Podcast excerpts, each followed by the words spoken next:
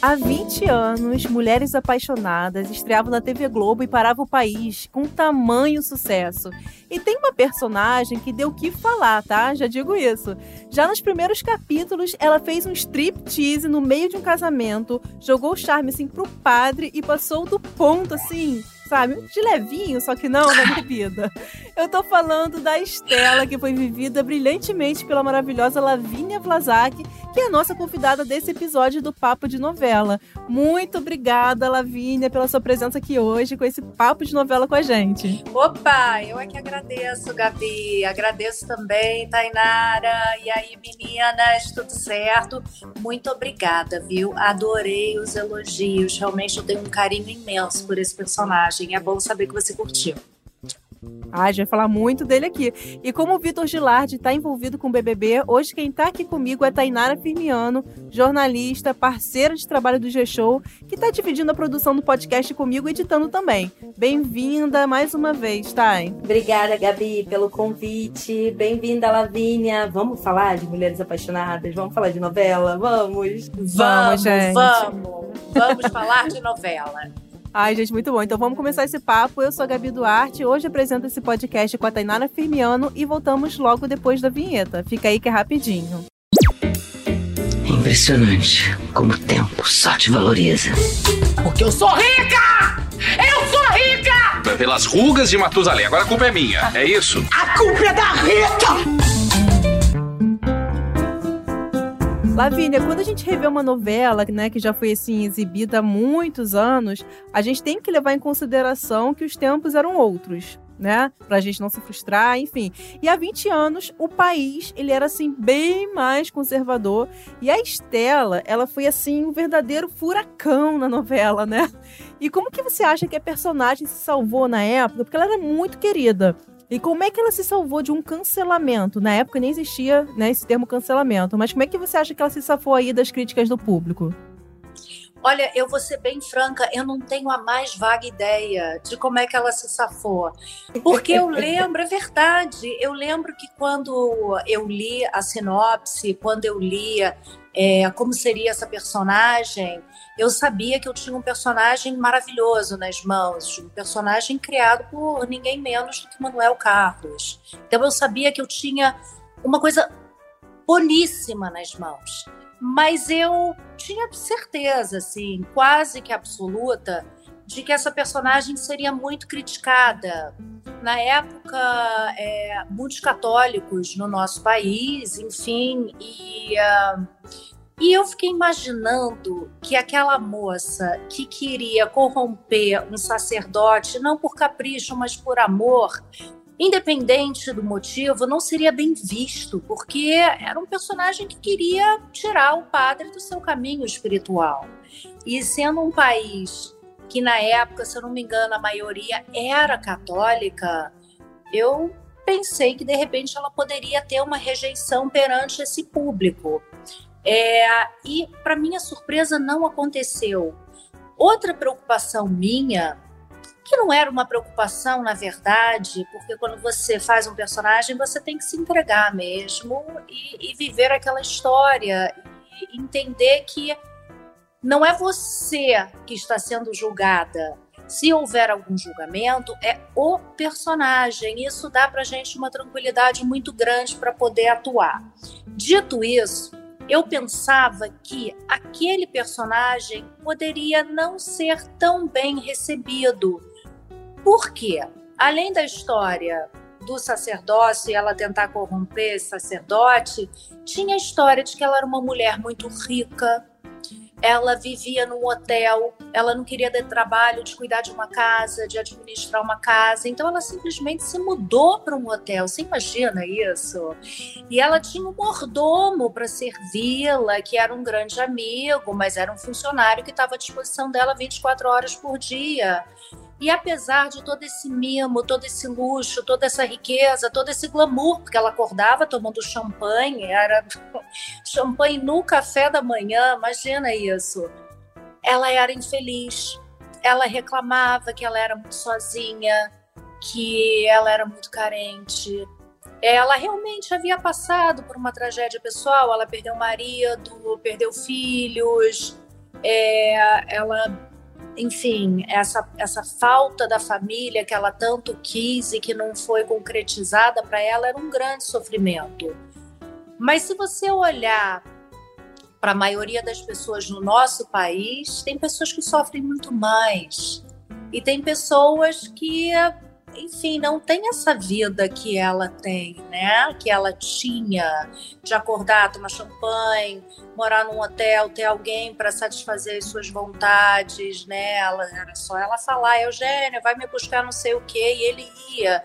E eu pensava assim, meu Deus do céu, será que vai ter gente que vai olhar para essa personagem e dizer: Ah, meu amor, para de chorar, vai Quero ver você levantar às 5 da manhã, que nem eu, pegar uma condução lotada e limpar uma privada. Isso sim é para chorar não o que você está passando. Então eu achava que talvez pudesse haver uma segunda rejeição por conta disso.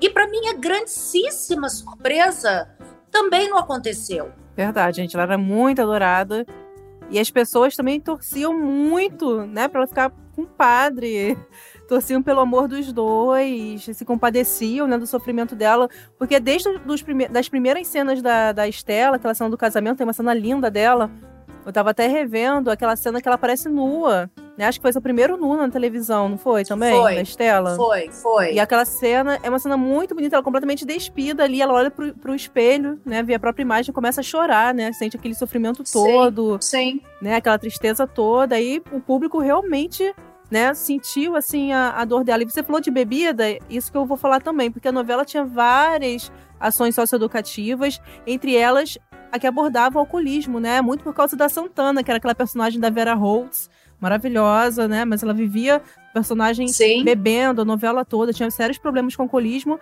E a Estela também, ela vivia bebendo champanhe, como você falou, acordava de manhã já com champanhe lá, né, no sofá dela, lá, pleníssima, bebendo mas ela sempre aparecia embriagada também. E como foi seu laboratório, Lavínia, para interpretar essa personagem com, com esse drama? Por, por, exemplo, você costumava receber relatos do público que viviam esse problema do alcoolismo? Não, engraçado, não, não recebia. É, eu acho que. Porque eu também encarava a bebida da Estela como um problema, como a Santana tinha também, sabe? É, eu acho que não era só a Santana que tinha esse problema, eu achava que a Estela também tinha, porque o alcoólico é aquele que começa a definição dos próprios alcoólicos anônimos, né? Eles falam que não é a pessoa que bebe todo dia, não é isso que faz ela ser considerada, pelo menos a explicação que me deram, mas sim a pessoa que começa e não consegue parar entendeu? E era o caso dela. Ela começava e não parava, e às vezes parava só arrancando a roupa. Ela era tão carente que chegava num ponto onde o álcool tirava a inibição dela e ela se transformava no centro das atenções que ela sempre quis ser, entendeu? Mesmo que fosse por um ato não bacana, né? Como de repente estragar um casamento arrancando a roupa em cima do palco mas é, ninguém vinha falar para mim sobre isso, era muito curioso. As pessoas vinham falar que torciam muito para eu ficar com o padre, muito, e falavam que adoravam a, a, a vida que ela levava, que as pessoas gostariam muito de, uh, de acordar e tomar champanhe, Olha adorariam ter um Eugênio na vida, adorariam morar no hotel, adorariam ter aquelas roupas as pessoas vinham falar isso, era tão engraçado. Eu não tive uma pessoa falando para mim o que eu achei que fosse falar. Caramba, sabe? Que fosse dizer, olha só, vai limpar a privada, vai acordar cedo. Isso sim é problema. Não tive uma pessoa, foi, foi impressionante o carisma desta personagem. E eu acredito tudo isso ao Manuel Carlos, que ele é brilhante. É brilhante. E sim, ele é brilhante. E sim, eu, eu fiz, é, eu me preparei. Eu já conhecia um pouco da experiência dos alcoólicos anônimos, dos. É, enfim, eu, eu teve uma época em que eu cheguei a frequentar o Alanon, que é um, um grupo de ajuda aos amigos e familiares, enfim, por motivos que não vêm ao caso agora, mas eu já tinha essa experiência e uh, eu já sabia mais ou menos a definição deles e como as coisas funcionavam, ouvia relatos, já fui ao AA para ver e eu via o relato das pessoas e tal, até para entender um pouco uma situação particular que me levou a frequentar o Alanon, que também não vem ao caso agora, mas foi uma experiência anterior que me fez entender.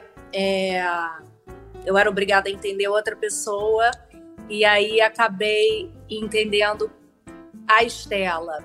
Mas o que eu fiz naquela época para estudar mais a fundo esse personagem foi procurar é, um psiquiatra para me ajudar a entender como é que funciona o álcool na cabeça, como é que, como é que isso funciona no cérebro, entende?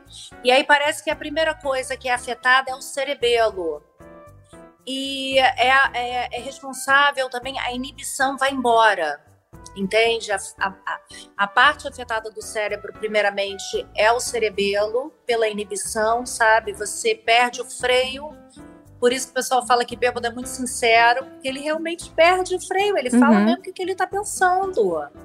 Você perde a inibição, era o caso da Estela, ela realmente. Uh, falava o que queria e arrancava a roupa quando dava vontade, ela realmente dava vazão à vontade de ser o centro das atenções, mesmo pelo motivo errado.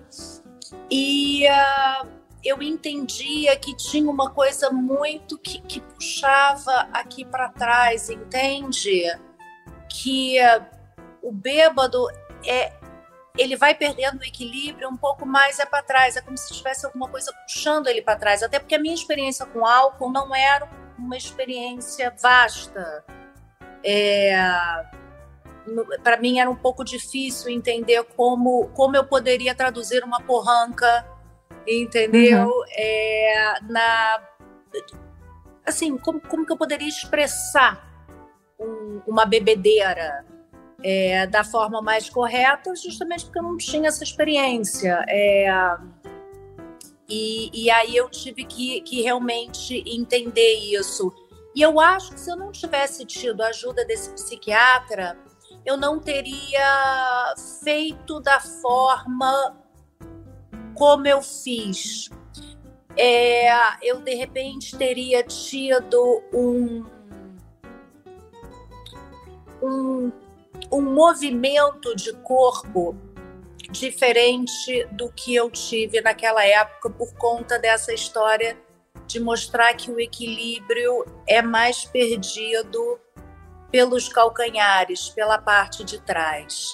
E isso foi super bom assim para mim, sabe? Eu me sentia com enfim, com um conhecimento uh, embasado mesmo por esse profissional. Não, eu achei, mara... Nossa, achei maravilhoso, incrível isso que você, que você falou, porque eu acho que poderia até cair, assim, numa certa caricatura, né, que muitos caem, né, é, interpretar daquela forma que você escuta falar, agora, a partir do momento que você entendeu como é que funciona, deu total, assim, veracidade, né, e a Estela é isso, ela perdia completamente o freio de tudo, os freios morais, né? Ela tinha vontade de fazer as coisas, mas não fazia porque por causa de, de, de uma moral.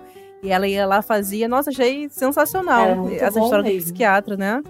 Caramba. É, às vezes, às vezes você precisa, né, entender. Eu lembro que quando eu fiz a Lia também do Rei do Gado, é, ninguém lembra disso, mas no início da novela tinha uma cena super pesada, inclusive, que uh, eu tinha um papo com a Silvia Pfeiffer, a minha mãe, e ela falava para mim assim: ah, vocês eram muito malucos, vocês ficavam é, cheirando, fazendo coisas e não sei o quê. E aí a Lia falava para a mãe: Esse tempo já passou, mãe, esse tempo já passou. E, e aí tinha um momento, eu não me lembro se nessa cena específica ou numa outra, que ela dizia o seguinte: Mas a minha seringa eu nunca dividi com ninguém. Aquilo foi um tapa na minha cara. Quando eu li aquilo, eu falei: caramba, cara, que coisa séria. Vou ter que realmente dar uma pesquisada. E para esse personagem, que eu também não tenho experiências com isso, graças a Deus, eu também fui pesquisar e fui ver como isso funciona. E, e, eu acho importante, sabe? Tem um momento que o ator ele já passa tanto tempo se jogando, sabe, Tainara, sabe, Gabi? A gente se joga tanto que tem. É, eu acho importante para mim, para o meu processo, ter aonde cair. Entende? Saber que eu estou me jogando, mas que eu fiz um colchão ali de segurança. Que eu estou me jogando mais ou menos no certo, entre aspas, porque eu tive o aval e a explicação certeira e correta de um profissional que entende disso, que a gente não é obrigado a entender tudo. E, e aí, quando a gente não entende, a gente tem que procurar mesmo, entendeu? E é o que eu faço, eu procuro. Olha, eu tô aqui chocada, porque a Estela, ela, ela foi um personagem extremamente complexo, né? Foi muito complexa. E aí, na novela, você contracenava com nomes gigantescos. Tem Cristiane Poloni, Suzana Vieira, Tony Ramos, tem saudoso Cláudio Marzo. E aí eu queria saber, assim, de você, quais são as lembranças, assim, mais fortes que você tem, como era nos bastidores, como foi, tipo, contracenar com essa galera que, pô, já era gigante. Maravilhoso, né? É espetacular. Você ter atores do calibre desses que você mencionou e de outros é meio caminho andado para você fazer gol, entende? Você tá num bate-bola ali, você não faz gol se você não recebe a bola redondinha. E, uh, e quando você está em cena, você precisa, para mim pelo menos, é como se fosse um tripé, sabe? É, você, eu preciso estar bem apoiada.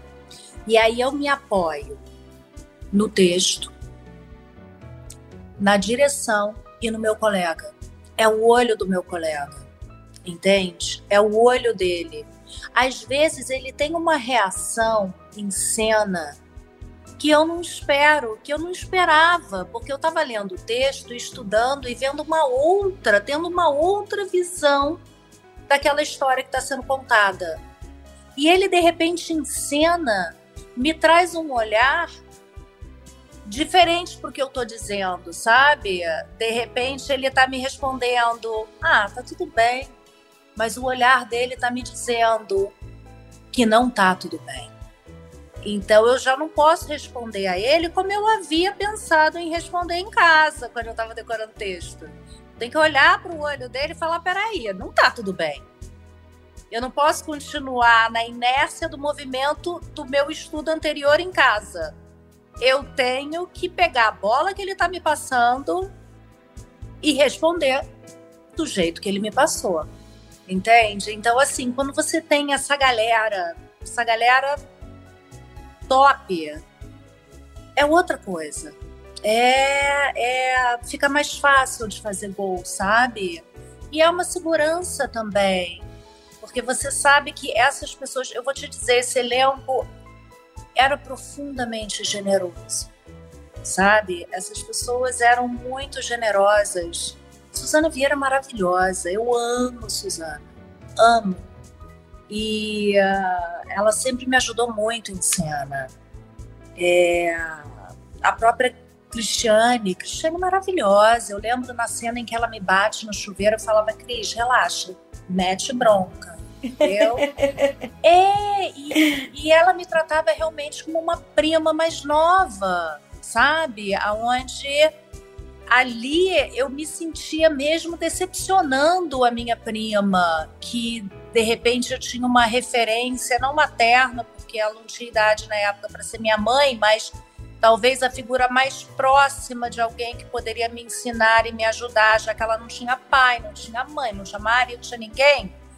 De repente, ela perdeu os pais muito nova, a Estela, e de repente ela cresce vendo aquelas três irmãs né? O personagem da Maria Padilha, o personagem da Cristiane Torlone, o personagem da Julia Gunn como tal, entende? E, uh, e era, era muito bom.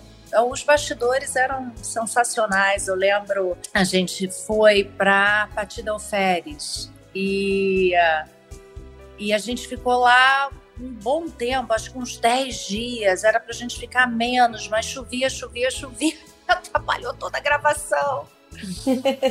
Mas é, ninguém ficou triste, ficou todo mundo tranquilo. Se não dava para gravar, a gente se juntava para passar texto, para jogar buraco. Tinha o pessoal que adorava jogar um buraco, era ótimo. A gente se divertia, a gente ria muito. É, eu lembro que eu estava muito nervosa para fazer a cena da, do striptease, porque eu nunca fiz um striptease, tá, gente? Também não tenho experiências, foram várias novidades. E eu também não sou uma exímia dançarina, onde de repente eu poderia me apoiar na minha capacidade de dançar, entendeu? Porque já que em dança eu acho que já traz uma sensualidade normal, né? Você, quando dança, você sabe mexer o quadril, você sabe usar um ombro, você já traz uma sensualidade. Eu acho que todo dançarino é sensual por natureza, sabe? E como eu não sou uma exímia dançarina, eu não podia me apoiar nisso. Eu tinha que me apoiar realmente é, nos meus parcos recursos. Então, eu estava bem preocupada e todo mundo foi tão fofo comigo no dia. Todo mundo foi super acolhedor a Vera, Vera Volts, maravilhosa, a gente brincava, eu chamava ela de Vera Volts. Olha. E ela me chamava de Lavínia Rave. Hum? Porque nós éramos as, as, que faziam a bagunça toda na novela, né? Os, os nossos personagens, quero dizer, os nossos personagens eram os que aprontavam na novela, então a gente se chamava assim.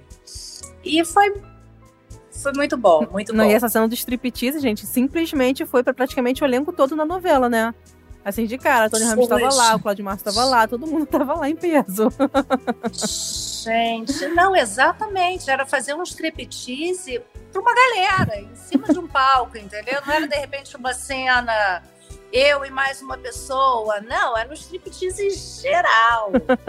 Foi, foi tenso, mas deu tudo certo vamos falar sobre o Nicola Siri, né, que fez o Padre Pedro. Em 2015 vocês gravaram um vídeo relembrando os personagens. Os internautas adoraram e eu queria saber se vocês mantiveram uma amizade, se vocês mantêm contato, como funciona? Gente, eu amo Nicola. Amo Nicola. A gente teve uma conexão desde o primeiro dia que a gente se conheceu. Logo no primeiro dia que a gente se conheceu, eu estava indo jantar com umas amigas minhas. E eu falei, Nicola, vambora, vou te apresentar a galera aqui no Rio. E aí ele foi comigo, e eu cheguei super atrasada. e ele, europeu, certinho, com horário, não estava acostumado com essa carioquice. É, não todos os cariocas, mas pelo menos essa carioca aqui, que vergonha. Cheguei super atrasada e eu, eu preciso é, eu preciso melhorar um pouco, mas estamos indo. Até os 90, 110, até a minha partida talvez eu, eu consiga evoluir nisso. Mas enfim, e aí a gente ficou super amigo e uh, não encontro o Nicola tanto quanto eu gostaria, mas no aniversário do meu marido, meu marido gosta de, de comemorar o aniversário, Nicola vai com a Juliana, é, enfim. É, é isso, mantemos uma amizade sim. E, e eu, um parceiro maravilhoso de cena. Ah, gente, que legal. super bem-humorada, que eu gosto de gente bem-humorada. Eu acho que o bom humor é um sinal de inteligência, sabe? A pessoa, quando Muito consegue bom. fazer piadas e, e ter as suas sacadas, assim, suas tiradas, ela precisa pensar para poder fazer isso. Então eu já admiro a pessoa pelo bom humor e pelo intelecto. E ele é muito talentoso. Ele é muito talentoso. E, A gente realmente teve uma não só uma conexão pessoal muito boa, mas profissional também. Tenho muita vontade de trabalhar de novo com Nicola. Ah, que maravilha. Gente, esse é o máximo, imagina. Os fãs é uma loucura, né? Vocês dois juntos de novo. Né? E a gente ia se divertir horrores. Com certeza. Olha, você falou daquela parte do striptease, né? Da sensualidade. E a Estela realmente era uma mulher, assim, muito sensual né? Tinha aquele jeito assim de falar muito próprio, muito charme, e isso mexia, claro, com o imaginário do público. Tanto que na época da novela eu vi que um site fez uma enquete perguntando quem era a musa de Mulheres Apaixonadas e a Estela, ela ganhou com 52% dos Uau! votos. Isso na época da novela Uau! que eu pesquisei, olha isso. E aí eu queria saber como que é legal. que era, porque não tinha isso, né, de redes sociais, você vê em tempo real que estão falando. Como é que era o assédio na época? Chegava a incomodar você? Não, vou te falar, as pessoas eram muito respeitosas. Elas eram bem respeitosas. Eu nunca tive realmente nenhum problema de desrespeito, não, sabe? É, não sei se sorte de encontrar pessoas bacanas no meio do caminho que se expressavam dizendo que gostavam, que achavam bonita, ou que, enfim. É, mas sempre muito respeitosas. Eu realmente nunca tive ninguém que ultrapassou a linha, assim. Mas era engraçado porque uh, tinha uma frase que era era um clássico e era engraçado porque as pessoas falavam essa frase como se tivesse sido uma sacada delas. E, no entanto, eu já tinha ouvido várias vezes e eu ria como se fosse a primeira vez, justamente por achar engraçado essa coisa junguiana de inconsciente coletivo, sabe? Da piada criada. Pra você hum. ter uma ideia, até o Jô Soares fez Gente. essa brincadeira comigo quando eu Nossa. fui no programa. E a brincadeira era: olha, eu não sou padre, mas já fui coroinha. Ah e aí era engraçado. Eu fazia essa brincadeira até mesmo na frente do meu marido, entendeu? Mas as pessoas faziam com ah. carinho, não era uma coisa. Tanto que meu marido nem ficava chateado. Ele falava, entendeu? Uhum. Ele levava na boa, assim. Mas era engraçado. As pessoas realmente achavam a brincadeira tão boa que falavam mesmo. E se fosse no dia de hoje, era... ia viralizar, né? Virar meme, ia viralizar isso, com certeza. Você sabe, com que, certeza. Você sabe que até hoje é, eu não tenho Twitter, tá? É, mas eu vejo algumas coisas ali no Twitter, eu não tenho um perfil. E, uh, e volta e meia eu vejo alguma coisa das pessoas falando assim Lavínia Vlasak andou para que Fleabag pudesse correr. e aí é engraçado que o pessoal até hoje relaciona e eu fico super feliz, porque eles poderiam falar de qualquer outro personagem que também já se apaixonou por padre, né? Tem alguns personagens que já teve essa história, mas é, é mais uma vez, Manuel Carlos tão brilhante que isso realmente ficou fixo na memória do pessoal, assim e eu fico feliz, muito honrada. Ficou mesmo. E falando de sensualidade, Lavínia, é, como é que é a sua autoavaliação assim, em relação à autoestima, sensualidade 20 anos após Mulheres Apaixonadas? engraçado, eu nunca me achei uma pessoa sensual. Nunca me achei. Talvez por isso que eu tenha ficado um pouco tensa naquela cena do striptease também, entendeu? Eu sabia que era uma cena que tinha uma carga de grande sensualidade que precisava ser entregue e eu não sabia se eu tinha capacidade de fazer isso. Eu realmente não me considero sem demagogia, sem é, necessidade de, de, de, pegar elogios ou qualquer coisa, realmente não me considero sensual de verdade. É, mas eu estou muito feliz com o que eu vejo no espelho. Eu sei que eu tenho 46 anos, tenho dois filhos, é, já não tenho mais 19 anos, como na época do Rei do Gado, já não tenho mais 27 ou 26, como na época do. É, é isso aí, 26. Como na época de Mulheres Apaixonadas. Mas eu tô feliz, sabe? Eu olho pro espelho e eu vejo, sim, tem um, uma ruguinha aqui, uma boca que diminuiu de volume, é, um contorno de mandíbula já diferente. Mas é isso, né, gente? A outra opção é morrer, né? Não, então essa parte. tá ótima. Então, envelhecer e perder um pouco de contorno tá ótimo. É, mas a avaliação, de uma forma geral, é boa. Eu acho que a gente, eu falo muito isso, a gente tem muito mais a oferecer do que peito e bunda, sabe? A gente tem bom humor, a gente tem inteligência, a gente tem colo. Por isso que eu acho que é tão bacana as pessoas não se fiarem tanto na beleza ou na sensualidade, até porque isso vai embora. Eu acho que se você tiver que se fiar em alguma coisa, tem que ser um interno. Porque isso fica, entendeu? Nada vai tirar isso de você.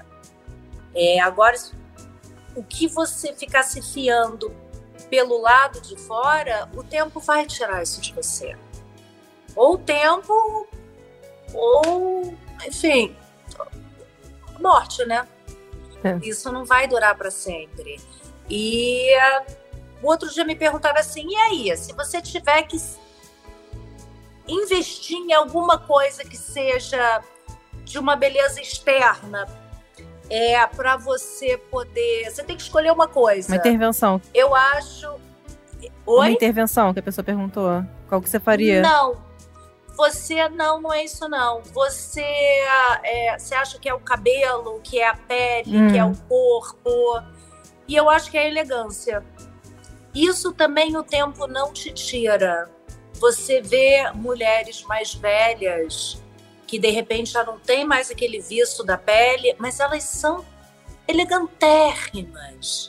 E eu não estou falando de roupas caras e bolsas é, a preços estratosféricos, eu estou falando de, de como elas se portam no ambiente, como elas agradecem a alguém que lhe presta um favor, como elas se vestem com uma roupa muito mais tranquila e mais simples, com uma camisetinha e uma calça jeans.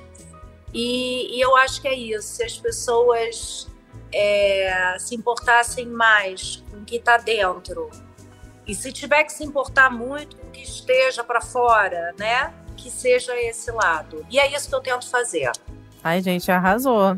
Uau. Não, gente, eu tô vendo aqui a Lavínia, a gente tá se falando desde o ano passado, né, Lavínia? Tentando marcar um dia pra nossa entrevista. Menina, tá papo. encantado! Tá Aí saiu. Não, gente, eu fiquei apaixonada. A Tainara sabe disso pela Lavínia. Gente, uma pessoa muito, muito simpática, alta astral, que passa energia, assim, pelo telefone, sabe? Enfim, e não tem como não falar, gente. E gata também, ainda por cima. Ai, gosto! tô, a gente tá tendo o privilégio de ver a Lavínia aqui, né? A gente tá gravando com ela e que vendo. Bom que eu posso dizer que a recíproca também é Ai, é verdadeira, obrigada. Ah, sorriso lindo de vocês. Ai, obrigada. Lindo, lindo, lindo. Ai, é bom Isso é o mais né, importante, gente, galera. certeza. É, é bom demais. Eu, acho, eu vou te falar uma coisa. Eu, eu acho que é um dos maiores prazeres da minha vida é rir. Sabe, amar, claro, você dá um abraço em quem você ama, na tua filha, todo mundo tem filho aí? Vocês têm Só filhos, eu, eu não? Tenho, eu tenho, de 14 eu anos.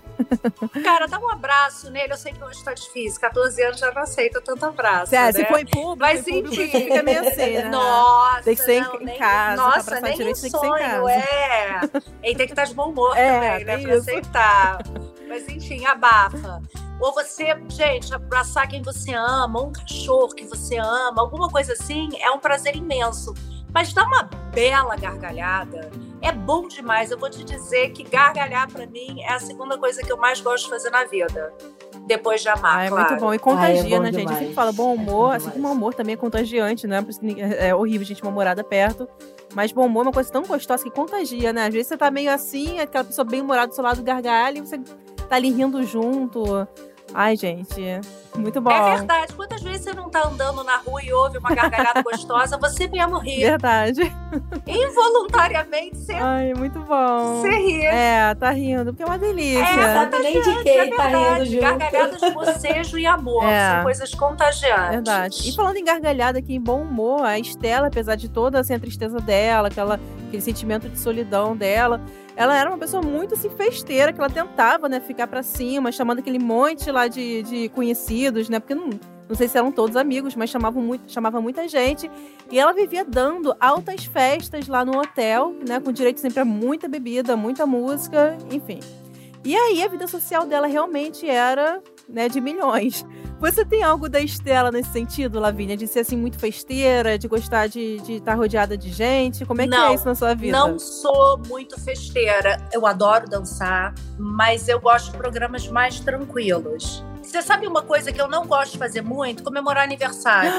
Não gosta. Porque. Não, não, não é porque eu, eu vou envelhecer ou nada disso. Eu não gosto porque eu não consigo dar atenção para as pessoas, eu não consigo conversar. Entende? E aí Ah. acaba a festa, eu fico tipo, caraca, não falei com fulano. Gente, nem conversei com fulano, que eu não via séculos, que apareceu aqui. eu gosto realmente de, de... Quer ver um programa que eu amo de paixão? Ah. Jogar biriba. Nossa! Abriu. exatamente. Chamar a galera pra jogar um buraco, bater papo. Gosto. Coisas mais intimistas, mas se né? for. Sim, mas se for muita gente, eu, eu acabo não tendo a conexão e a troca que eu queria. Eu sou meio intensa nesse sentido. É, não me entenda mal. Eu não sou uma pessoa que, que fico sentada numa festa, gente. Eu, eu obviamente, danço, fico até tarde, claro, óbvio. Mas eu, eu me considero uma pessoa mais tranquila. E no caso da Estela, eu vou te falar uma coisa. Eu acho que a Estela, ela. Aquilo era um tapa-buraco, entende? Eu acho que era tudo para tapar um grande buraco que ela tinha no peito. Verdade. É, agora falando um pouco sobre Rei do Gado, você conversou recentemente até aqui com o G-Show e contou que pensou até em desistir de interpretar a Lia, né, filha do Bruno Mezenga, que foi interpretado pelo incrível Antônio Fagundes, que aliás acabou de passar aqui pelo Papo de Novela, relembrou esse trabalho, então vale para você nosso ouvinte, voltar lá no feed, ouvir, porque tá um papo muito legal. E nós também lemos aqui, ela veio uma entrevista sua falando sobre o nervosismo de contracenar com o Fagundes. Então eu queria saber de você, queria que você contasse um pouco como foi esse desafio, como foi encarar essa personagem filha do Fagundes. Então, a história é a seguinte: eu estava ensaiando uma peça e eu queria fazer primeiro o teatro para depois fazer televisão e um dia merecer fazer cinema. Eu já falei várias vezes essa frase e eu adoro. E eu realmente concordo com isso. O ator tem que fazer teatro, precisa fazer televisão e merece fazer cinema. E eu queria começar fazendo teatro, não queria pular é, essa etapa.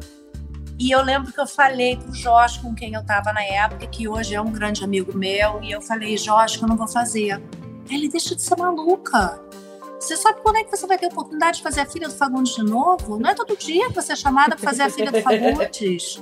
E eu falava, sim, mas se eu mandar mal, nunca mais vou trabalhar na vida. Aí ele, Lavínia, se você passou, o Luiz Fernando não vai te escolher erroneamente, confia, vai. Justo o Luiz Fernando, né? E- Super criterioso. Exatamente. Né? O Luiz Fernando Carvalho é super criterioso, minucioso, ele é preciso. E, e aí eu acabei fazendo. Mas eu me lembro que quando eu comecei a trabalhar, eu já tinha ouvido as histórias, até porque o Jorge já tinha trabalhado com Fagundes no Dono do Mundo. E ele falava, Lala, olha só, ele não decora texto, tá? Ele, ele lê na hora. Aquela lenda é verdade. Então eu já sabia disso. Mas ver isso de perto era praticamente ver um unicórnio cruzando pela sala. Era uma coisa mítica, entendeu? Você vê um ator fazendo magistralmente a cena depois de simplesmente lê-la uma, duas vezes. E eu lembro que na estreia da novela tem aquela festa, né? O pessoal se encontra para ver a estreia. Tá? Eu não fui. Eu fiquei em casa decorando. Olha. Porque no dia seguinte foi a primeira vez que eu enfrentei uma cena de cinco páginas. Que era só eu e ele. Meu Deus. E eu falava, não, gente, não posso. Não, não, não, vou em festa nenhuma. Eu tenho que chegar preparada, pronta. Isso para mim é mais importante. E aí eu lembro que eu fui dormir e, e eu sonhava com a cena. E tinha um determinado momento que eu esquecia uma frase. E aí eu acordava e falava assim, Lavínia, para, você não vai pegar o texto, você vai voltar a dormir. Você sabe essa cena. Ai, meu Deus. Nem na festa você falou, você sabe essa cena, vai dormir. E aí eu fui dormir, acordei no dia seguinte, cheguei no estúdio e o produtor falou pra mim assim, Lavínia, olha só, é, tem mais duas cenas aqui para você decorar, tá? Passada. Falei, claro, pra quando? Ele, pra hoje. Aí eu falei, meu Deus do céu. Eu segurando, né, as orelhas, assim, pro, pro texto não saía. Pelas orelhas, né, segurando tudo aqui na cabeça. E, e aí eu fui ver, uma dessas duas cenas era outra cena também de cinco páginas. Meu Deus! Nossa! E aí eu agradeci muito que eu não fui na festa, entendeu? Que eu dormi, descansei, decorei direitinho, ainda tinha espaço na cabeça para poder decorar essa cena. Mas eu vou te dizer que foi incrível, porque tem um ditado maravilhoso que eu adoro, que é não sabendo que era impossível, ele foi lá e fez. E é o ditado, para mim, naquela época, para aquela novela, entendeu? É, era uma coisa que hoje eu sei que era muito difícil. E eu fiquei muito feliz, enfim, de, de para mim, sabe? Foi uma alegria que eu dei conta. Como deu, eu dei né? conta. Né? Talvez não tenha sido, enfim, eu talvez poderia ter feito, e eu sei disso, que eu poderia ter feito melhor determinadas cenas, sabe? Tem algumas cenas que eu olho e falo, ai, deveria ter feito diferente. Dá até uma vergonhazinha, sabe? Ah, mas... Mas, mas era o que eu podia fazer naquela época. Eu sei que eu fiz o meu melhor pras, com as ferramentas que eu tinha naquela época. E isso para mim é motivo de muito Uhum. orgulho. É um trabalho que, que me fez muito feliz. É exatamente isso. A Lavínia que vê hoje é uma Lavínia completamente diferente da Lavínia que fez lá atrás, né? Então, é, é pensar desse jeito. É uma Lavínia com muito mais experiência, com muito mais experiência de Sim. vida mesmo, para além das experiências é, de atuação. Sim. E uma coisa que eu vi nas suas redes sociais é que você gosta de compartilhar algumas coisas sobre as novelas que você participou. E aí eu queria saber se você gosta mesmo de assistir os trabalhos e se você assistia na época. Se, assim, essa crítica que você fez agora, tipo, ai, uma ceninha que eu vi aqui que eu não gostei, você fazia isso na época também, ou você preferia, tipo, ai, não vou ver.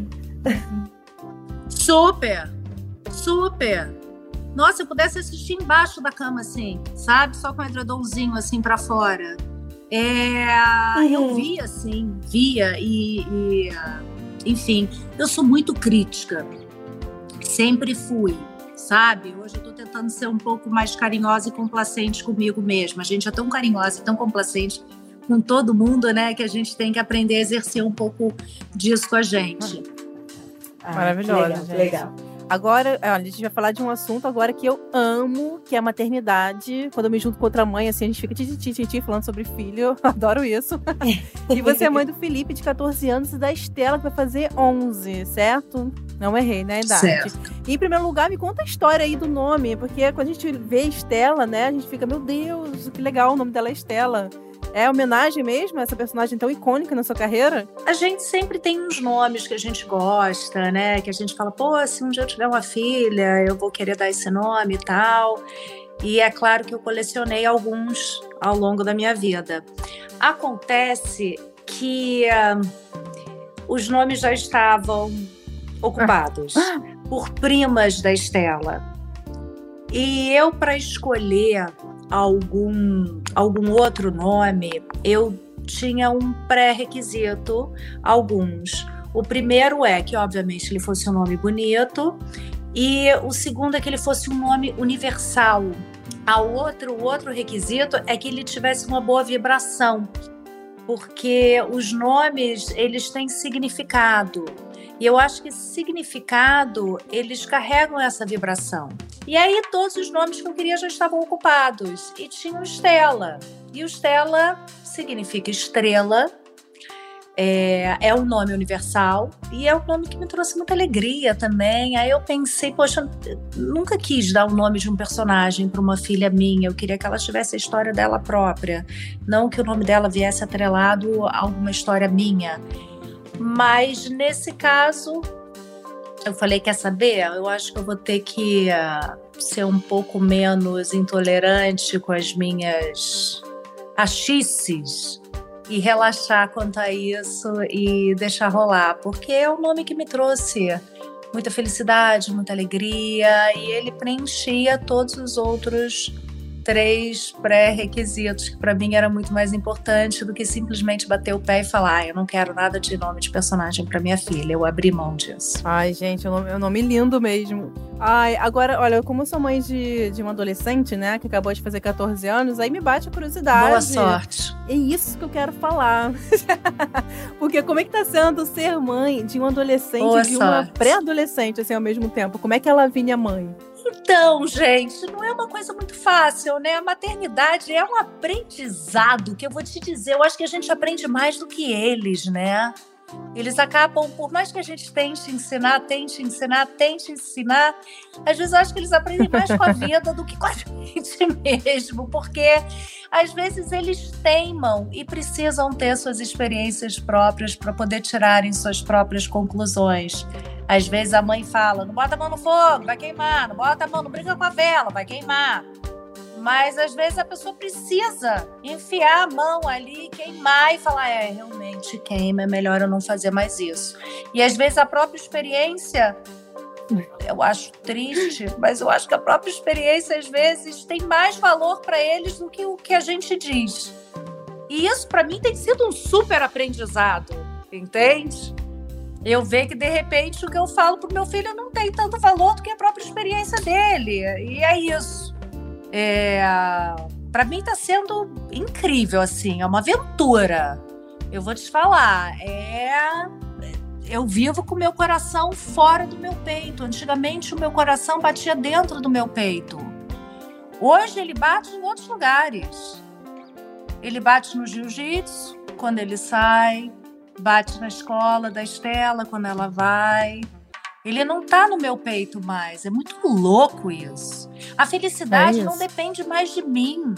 Isso para mim é, é, uma loucura. Antigamente, até, uhum. até você ter filho, né, Gabi? A parada é a seguinte: você não tá feliz? Vai resolver o seu problema e vai ser feliz. Não tá gostando do seu emprego? Sai dele arruma outro. Não tá feliz com quem você tá namorando? Gente, adeus também foi feito para se dizer. Bye bye, so long, farewell. Já dizia a grande Sandra de Sá. Entendeu? Então, assim, é... hoje em dia, hoje em dia, a minha felicidade tem algumas coisas que dependem de mim, mas não mais só inteiramente de mim. Eu posso estar super bem, tranquila, tudo certo, redondinha a minha vida, mas se a Estela tiver tomado um pé na bunda, o Felipe tiver arrasado com alguma coisa e eu os vir triste, é claro que meu coração vai apertar. É claro que eu vou ficar triste. Então, para mim, é um super aprendizado, é uma forma nova de viver. Viver com a felicidade não mais dependendo de mim, sabe? E aceitando isso e, e muito assustada com isso e ao mesmo tempo adorando. É muito louco. A maternidade realmente, eu vou te dizer, é uma loucura. São muitas emoções. muitas é emoções. Loucura. Não, e essa parte da adolescência, eu acho mais louco mesmo, assim, de tudo, por isso que eu te perguntei, porque é muito rápido, né? Você tá sendo mãe de criança ali, né? Já tem alguns anos que você tá, tá lidando com isso. E aí, de repente, parece que é de um dia pro outro. É a sensação que dá, não é mais criança, virou adolescente. E aí, todo mundo acha que a mãe já sabe lidar com adolescente, né? Mas não. É tudo novo. Você tem que aprender de novo como é que lida, fica perdidinha. E tem que ter paciência, que aquele outro ser humano uhum. também está aprendendo a lidar com aquela montanha é. russa hormonal que está acontecendo. Porque realmente o adolescente uhum. ele é muito mais impulsivo. Mas são os hormônios. E, e aí eu, eu juro que eu tento ter toda a paciência do mundo. É, tento ser bastante compreensiva, tento entender e lembrar como era quando eu estava nessa montanha russa hormonal.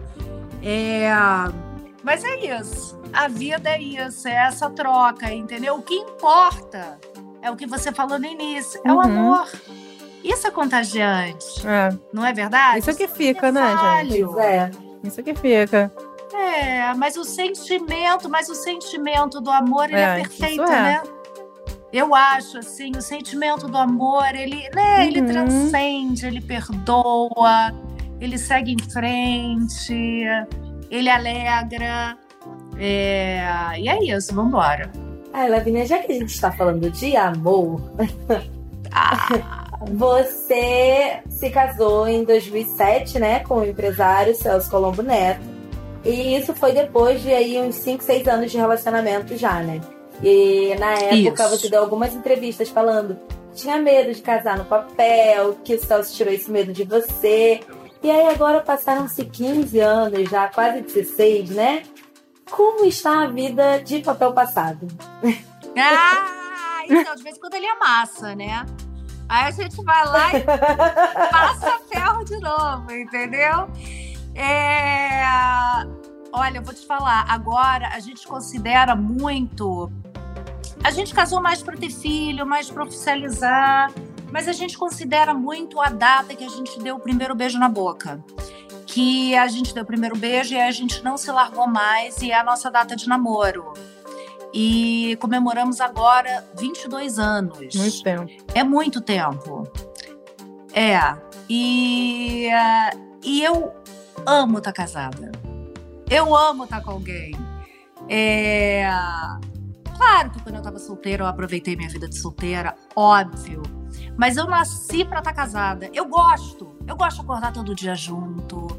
Eu dormir gosto de conchinha. De... Ai, adoro dormir de conchinha. É... Eu gosto da intimidade. E eu vou te falar que eu gosto da rotina. É, a rotina realmente não é algo que me assusta. É muito louco isso. É claro que eu gosto de fazer coisas diferentes, viagens diferentes, namoros românticos e ser surpreendida e fazer coisas diferentes, óbvio. Mas a rotina não me assusta. E na verdade não era isso que me assustava também quando a gente falava em papel passado. O que me assustava é que intimidade é uma coisa complicada, tá, meninas? Uhum. Intimidade só gera duas coisas: porrada e filho. Entendeu? Com quem você não tem intimidade, você não briga. Entendeu? É, é, é maravilhoso. Aí a gente volta a filho, aí a gente volta ao filho. Você vai ter filho com teu filho. Então gera o que essa intimidade toda? Há um enrosco de bigode ali, entendeu? Uma rosnada. E o meu medo vinha daí, de você, quando assinasse aquele papel, uhum. você achasse que o game estava ganho, que você fosse ser colocada ou colocar a pessoa numa prateleira, entendeu? Como uma plantinha de plástico. Uhum. Que você não precisa regar, não precisa trocar de vaso, não precisa adubar, precisa botar no sol, ou uhum. tirar da chuva, ou colocar na chuva. Entende? Uhum. E eu achava que essa história do papel passado poderia ser complicado, porque quando você não tem um papel passado, ou filhos, você tá num namoro, você tem que tomar muito cuidado com o que você diz e com o que você ouve, porque a qualquer momento você pode falar: ah, é? Ah, é? Beleza. Beijo, tchau e vai. Uhum. Verdade. Exatamente. Quando você tem filhos e papel passado, não é tão simples assim. Você pode até falar beijo, tchau. Mas não é um tchau definitivo, é um até logo, porque vocês vão ter que se encontrar para falar dos filhos. E se você não tiver filhos, tiver só o papel passado, vocês vão ter que se encontrar, nem que seja para assinar o divórcio vocês vão ter que se encontrar, nem que seja para resolver o trâmite legal de um divórcio, de uma separação. Então, é complicado. Às vezes a pessoa pode não medir as palavras como ela deveria, sabe? Porque acha que ah, ainda encontro e resolvo a situação na hora que o juiz perguntar isso mesmo, vocês vão assinar esse papel, eu faço aquele olhar assim do outro lado da mesa, de cachorrinho perdido, de repente reconquisto. Não sei. É, mas tá tudo bem. Graças a Deus, tá tudo bem, tudo certo. Amém, que continue assim. Ai, gente, Ai, amém. que maravilha, amém. Ai, Lavínia, olha, nosso papo infelizmente está chegando ao fim. Nossa, foi uma Oh, delícia. foi Por mim, mesmo. gente, ficava conversando muito mais aqui com a Lavínia. Mas, olha, antes de, de encerrar, eu vou fazer uma pergunta que a gente faz para todo mundo, tá? Ok. É, qual ator ou atriz, tá, de novela brasileira que te inspirou lá no início da sua carreira, que talvez continue inspirando até hoje? Glorinha. Pires. Olha, bela Eu escolha. lembro, eu lembro de uma cena emblemática. Eu, eu, para mim, uma das melhores novelas de todos os tempos foi Vale Tudo. Vocês viram? Uhum. Vocês são Ah. muito novas, né? Vocês já É, viram eu Vale lembro de Tudo? alguma coisa, mas ela tá ali pra gente rever. e Eu tenho que rever Cara, de novo. Vale Tudo era sensacional. e a Maria de Fátima, vivida pela Glória Pires, ela, ela fazia aquilo genialmente. Não, e ela tava em O Rei do Gado também, né? Você se encontrava com ela lá também. Fez a Rafaela, maravilhosa. Aliás, vou fazer um elogio para Glorinha, que eu, eu trabalhei com ela, tive a sorte de trabalhar com ela algumas vezes.